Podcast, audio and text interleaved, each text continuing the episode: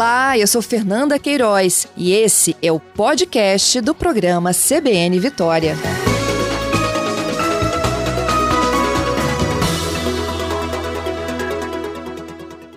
Vou voltar a falar também aqui sobre os ataques né, às escolas em Aracruz, porque o Conselho Regional de Psicologia aqui do Espírito Santo divulgou um comunicado né, entre o, os, os psicólogos aqui do estado, dizendo o seguinte, que os atentados ocorridos das escolas, no caso aqui do Espírito Santo, a mais recente, em Aracruz, de novembro, deixaram quatro pessoas mortas, três professoras, uma aluna.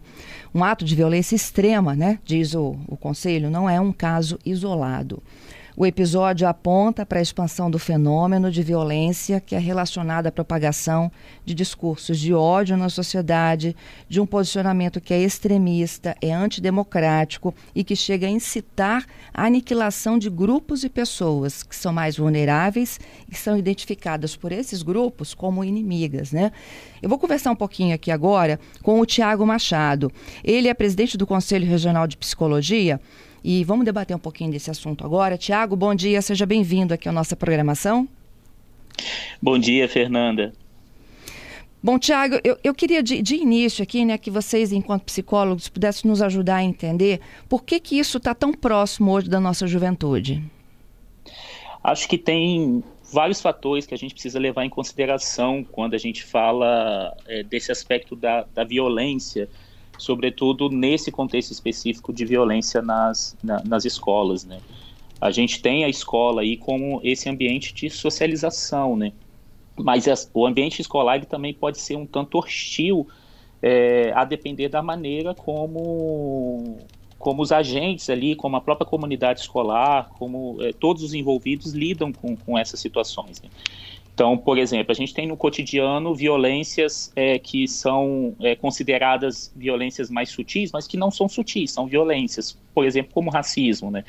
É, como bullying, como homofobia, e que quando isso é, é colocado dentro das escolas, é meio que assim, não, isso é coisa da sua cabeça, não é bem assim que está acontecendo e tudo mais. É, isso fica mais exacerbado dentro desse ambiente escolar, e se não tem possibilidade de vazão disso, para que as pessoas possam abertamente dialogar sobre isso, refletir sobre essas ações, isso acaba causando acúmulos que podem vir a gerar é, episódios trágicos como esses. Né? Uhum. A família não percebe, a escola não percebe, o amigo não percebe? Olha, é difícil a gente dizer que não, as pessoas não percebem, porque nós vivemos numa cultura de violência, né? Então, alguns atos eles meio que passam a ser legitimados e por isso, é, é, quando nós do Conselho colocamos esse, esse aumento dos discursos de ódio, por exemplo, é, e aí vindo das redes sociais, é um pouco disso. Os discursos de ódio eles, têm ocupado um lugar de como se fossem coisas é, mínimas, né? como se as palavras proferidas ali é, dentro das redes sociais não tivessem um impacto direto na vida das pessoas, né?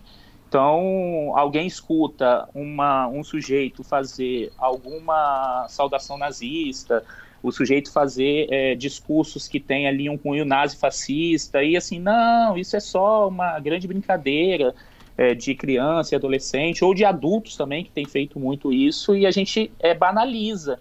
Então, é, ao ver isso, as pessoas meio que vão negligenciando esses, é, esses episódios como se isso não pudesse levar a consequências mais sérias, é, como a gente presenciou na, na, nas escolas de, de, de Aracruz. Né? Então, as pessoas meio que vão vendo esses discursos sendo proferidos e vão naturalizando isso e achando assim, não, isso é normal, não tem nada a ver, tipo, as pessoas estão emitindo as suas opiniões e a gente precisa ser muito categórico assim, isso não se trata de opinião, Discurso de ódio é crime, é violento e pode causar, por exemplo, como causa esses episódios como o de Aracruz. Né? Uhum.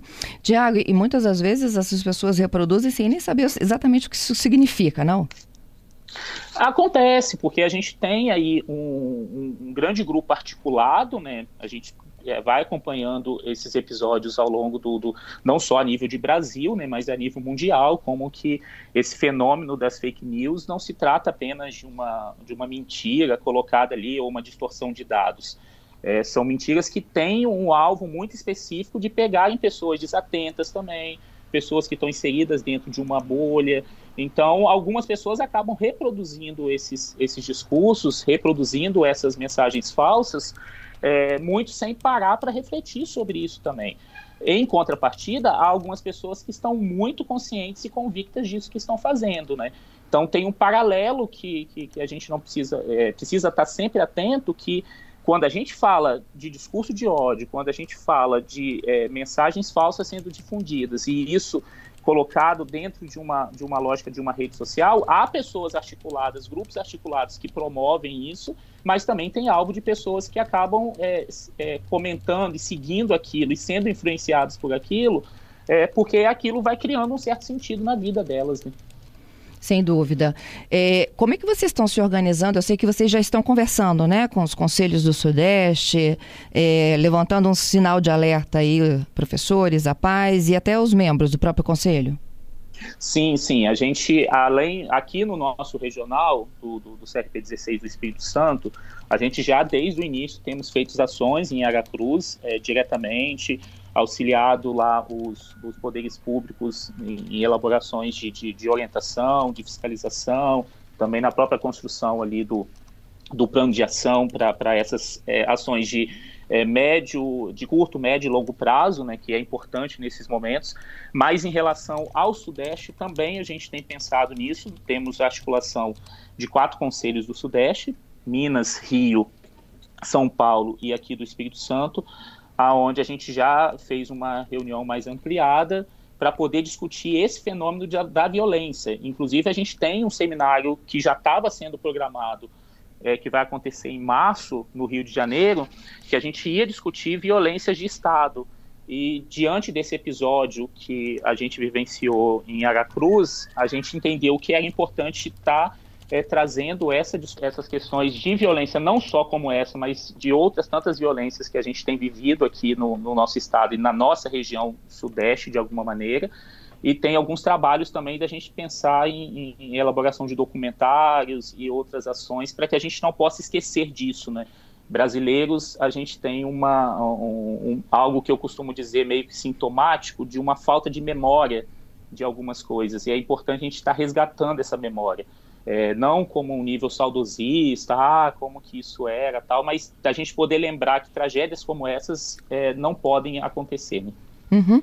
A curto e médio prazos, o que, que a gente precisa de fazer de imediato? Acho que a curto, curto prazo é o que o, o Estado está tentando promover junto às, às ações é, de acolher os atingidos, né, entendendo que os atingidos não são só as pessoas é, que foram lá a, a, atingidas pelo próprio ato, que estão internadas nos hospitais, os estudantes, mas toda a comunidade escolar, mas também toda a comunidade ao entorno dali, né, porque as pessoas vão sendo afetadas, então isso isso produz um sentimento de insegurança, é, um sentimento de, de, de, de, raiva também, e outras tantas coisas que podem acontecer do, do que a gente chama aí de um, um movimento pós-traumático. Então é, é, é, importante o acolhimento dessa comunidade como, como um todo. É, e, paralelamente a isso, pensar num retorno gradativo das atividades, mas também repensar as formas que a gente tem se organizado enquanto sociedade e enquanto comunidade escolar. É, e aí, nesse sentido, a gente tem, por exemplo, a lei 13.935, aprovada em 2019, é, que preveu a entrada de psicólogas e do serviço social dentro das escolas. É, no nosso estado, a gente não tem, é, a maior parte dos municípios não implementaram é, essa lei. Isso tem um papel fundamental, porque a psicóloga e o serviço social dentro dessas escolas têm o papel fundamental de fazer esse discurso tangencial, mais transversalizado com toda a comunidade, para que a gente possa prever ataques como esses, né? Assim, para ficar mais atentos, que a comunidade possa se interagir com isso, se integrar nessa questão e aí poder, de alguma maneira, a gente conseguir evitar que episódios como esse se repitam. Né? Uhum. É, tenho aqui alguma participação de ouvintes. O Magno, por exemplo, ele disse: Olha, há muito tempo que eu não via tanto discurso de ódio e tanta violência, né? É, isso vem se evidenciando muito nos últimos anos. O Giovanni também diz: Olha, discurso de sentimento negativo é o suficiente para a gente se afastar e levar a sério, né? Sim, sim. É, a, os discursos de ódio não são brincadeiras. É, a, a, gente tem muito costume de achar que é, essa, os comentários no, no, nas redes sociais, independente de qual, quaisquer que elas sejam, elas não produzem um impacto como esse é, em Aracruz, mas na verdade produzem. O discurso ele é ação, de fato. Quando a gente profere uma palavra, quando a gente estimula um certo ato, a gente também está ali ajudando é, e auxiliando e favorecendo que episódios como esses aconteçam. Né? Então é coisa séria quando a gente fala de discurso de ódio, não é palavras vazias. O discurso de ódio é um ato também. É isso aí. Tiago, com relação a esses municípios, né, que não cumpriram aí a, a, a, inclusão de psicólogos e assistentes sociais dentro das escolas, um atendimento mais direto aos, aos estudantes, à comunidade, né, escolar como um todo aí. E, o, o que efetivamente pode ser feito? É uma, é uma é uma ação coletiva, é uma cobrança por parte das secretarias. O que, que pode, o que, que a gente pode colaborar, né, para ter um 2023 diferente? É, a sociedade civil precisa ser aliada nossa nessa, nessa luta. Assim. Nós temos a lei aprovada, mas é preciso fazer pressão junto a, aos, aos, governos de estado, aos municípios, para que seja implementado nisso. A convocação de buscar lá os seus representantes nas câmaras, para que possam questionar sobre isso. Olha, a lei está aprovada, o município aqui não, não implementou ainda por conta de quê? O que, que falta ainda para o município vir a implementar? Então a gente precisa do apoio de toda a comunidade civil para que essa lei possa de fato é, entrar na sua operacionalidade e a gente possa é, ter aí um, mais um, um, agente protetivo dentro dessas escolas. Lembrando que a, a psicologia nas escolas elas não, não, não tem um cunho é, do que a gente chama de psicoterapêutico, de é, individualização dessas questões, mas sim de discutir com toda a comunidade, né? Porque esse é um risco também, Fernanda, que a gente é, tende a cair, de considerar que esses episódios são da ordem individual, né? De que esse episódio em si só diz respeito àquele adolescente que invadiu a escola, mas a gente esquece que é, quando a gente fala dessas, dessas situações de violência, a gente está falando de uma cultura de violência, está falando de uma sociedade que de alguma maneira vai se encontrando adoecida, né? Então é um problema que precisa ser discutido coletivamente, porque senão a gente individualiza, individualiza os alunos, individualiza é, é os sujeitos que cometem certos crimes, não que eles não tenham que ser punidos, mas a discussão é muito mais ampla. Toda a sociedade precisa estar inserida nisso, né? E cobrar dos poderes públicos a implementação de uma lei como essa, que é, que é, que é importante, é, cabe também à sociedade fazer pressão aos seus representantes nas câmaras legislativas. É isso. Te agradeço, Tiago, pela participação aqui conosco, hein? Eu que agradeço, Fernanda. Bom dia. Bom dia.